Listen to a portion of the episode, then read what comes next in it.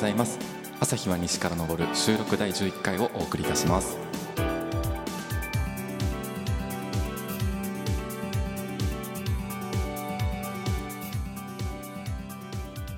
おはようございます。聞いてらっしゃる時間帯によってはこんにちはこんばんは朝日でございます。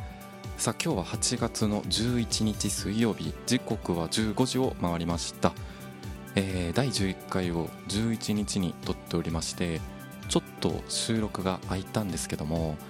いやあのー、ぶっちゃけですねなんかね話すネタが尽きてしまいまして、えー、ネタ切れでございました。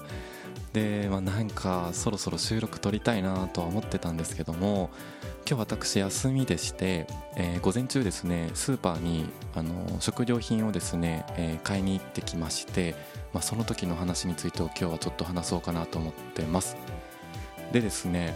えー、我が家ではですね食料品を買う時はお互い休みがちょっとバラバラなんですけども休みの日に、えー、その人がですね、えー、昨日の夜に書いておいたものを買いに行くというまあ、そういうですね、まあ、我が家のルールのようなものがありましてで私今日休みでしたのでねスーパーまで買い物に行ったんですけども、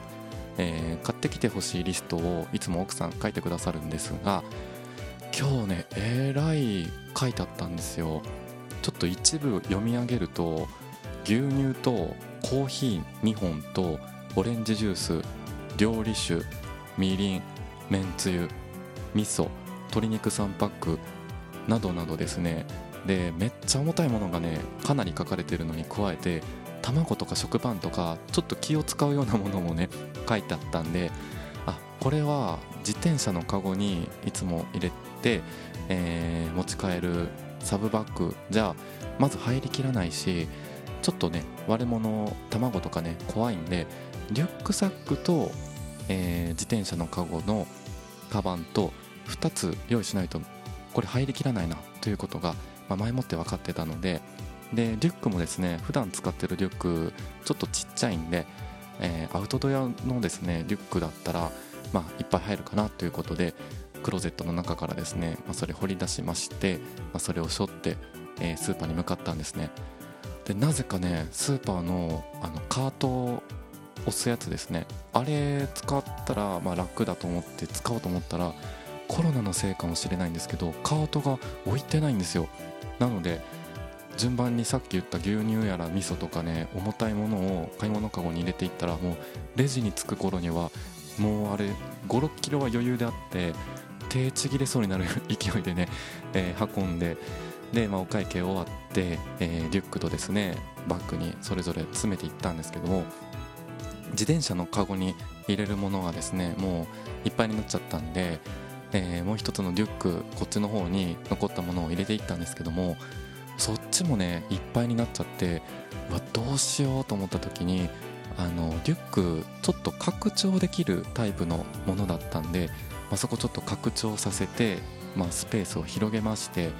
で、まあ、そこに詰め込んでいこうと思った時に、あのー、ジッパーをですねジャーッと開けてその時に紙がですねはらりと落ちたんですよ。であなんか落ちたと思ってめちゃめちゃ長いレシートが落ちたのかなと思ったらよく見たらお札なんですよ。であのパラッと落ちたんでなんか近くにいたおばちゃんみたいな人がねあの拾ってくださったんですけどえお札？みたいなね 変な顔されてこいつやばいやつみたいなね印象を与えちゃったんですけどもいやそのお札というのがですねあの4年前ぐらいに友達とですね大阪府の交野市にあります星田園地というですね大きい公園が山の中にあるんですけども、まあ、その近くにある神社のあの、まあ、お参りをした時にもらったお札だったんですね。ねもう4年前のことなんでリュックのそんなとこにお札入れたって記憶も一切飛んでしまっていてちょっとびっくりしたんですけどもあの今ちょっと紹介しましたあの星田園地というですねあの大きい公園なんですけどもこのサムネイルにも載せている吊り橋これがですね星のブランコっていう、まあ、吊り橋でして結構ね大阪、まあ、関西の方とかが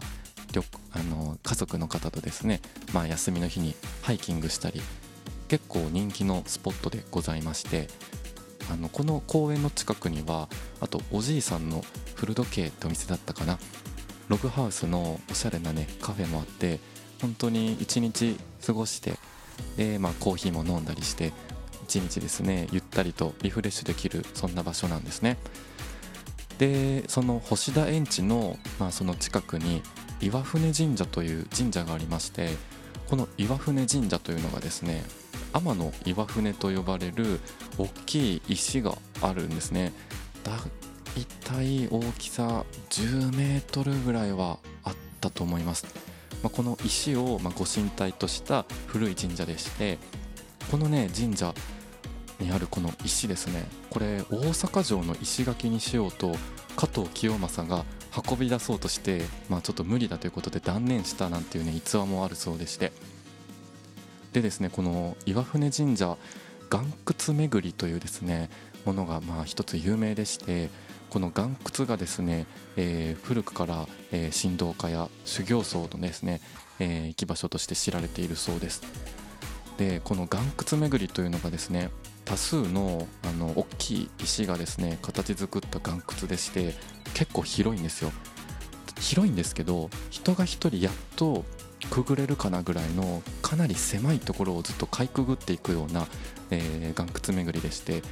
えー、その中にはですね川もね流れていますし本当に自然の迫力を体でですね、えー、十分に感じることができる神秘的な体験そんなスポットでございます。でねこの岩窟巡り始める前にですね、えー、一切責任は問いません。何かあってもっていう誓約書を書かされるんですね。もう命の保証はないんですよ。で大雨が降った翌日とか川が増水すると入れないですしで私が行った日は前日はちょっと小雨が降ってたのかな。あのー、もう岩めっちゃしけっててもうツルツルねすごい滑るんですよ。本当に命がね危険なそんな岩窟巡りでした。で友達と行った中でその一人の友達もうそろそろ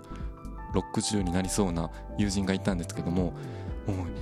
岩窟のそのかいくぐっていくのが途中岩を登ったりするんでもう俺無理やわってね諦めちゃって。でも諦めても誰もねあの助けてって言っても誰も来ないんで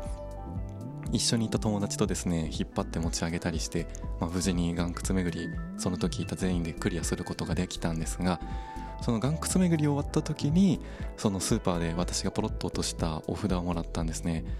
でこのお札もずっとリュックの中に入れていてで、まあ、もらった時はなんかこうシワにならないようにしなきゃいけないなと思ってあここは普段使わないポケットだしここに入れてたら、まあ、あの汚れないだろうということで入れて、まあ、それを忘れてたんですけどもなので4年越しにですね下界の空気にさらされたそのお札だったんですが結構カバンの中に別にですねわざと入れっぱなしにしたわけではないものが何年か越しに出てくることって皆さんありませんかね？私ちょこちょこあるんですよ。例えば映画の版権とかあと美術館とか博物館私結構好きなんで行くんですけどこの時のねもぎられた後の版権これもなんか思い出としてなんかね捨てられずに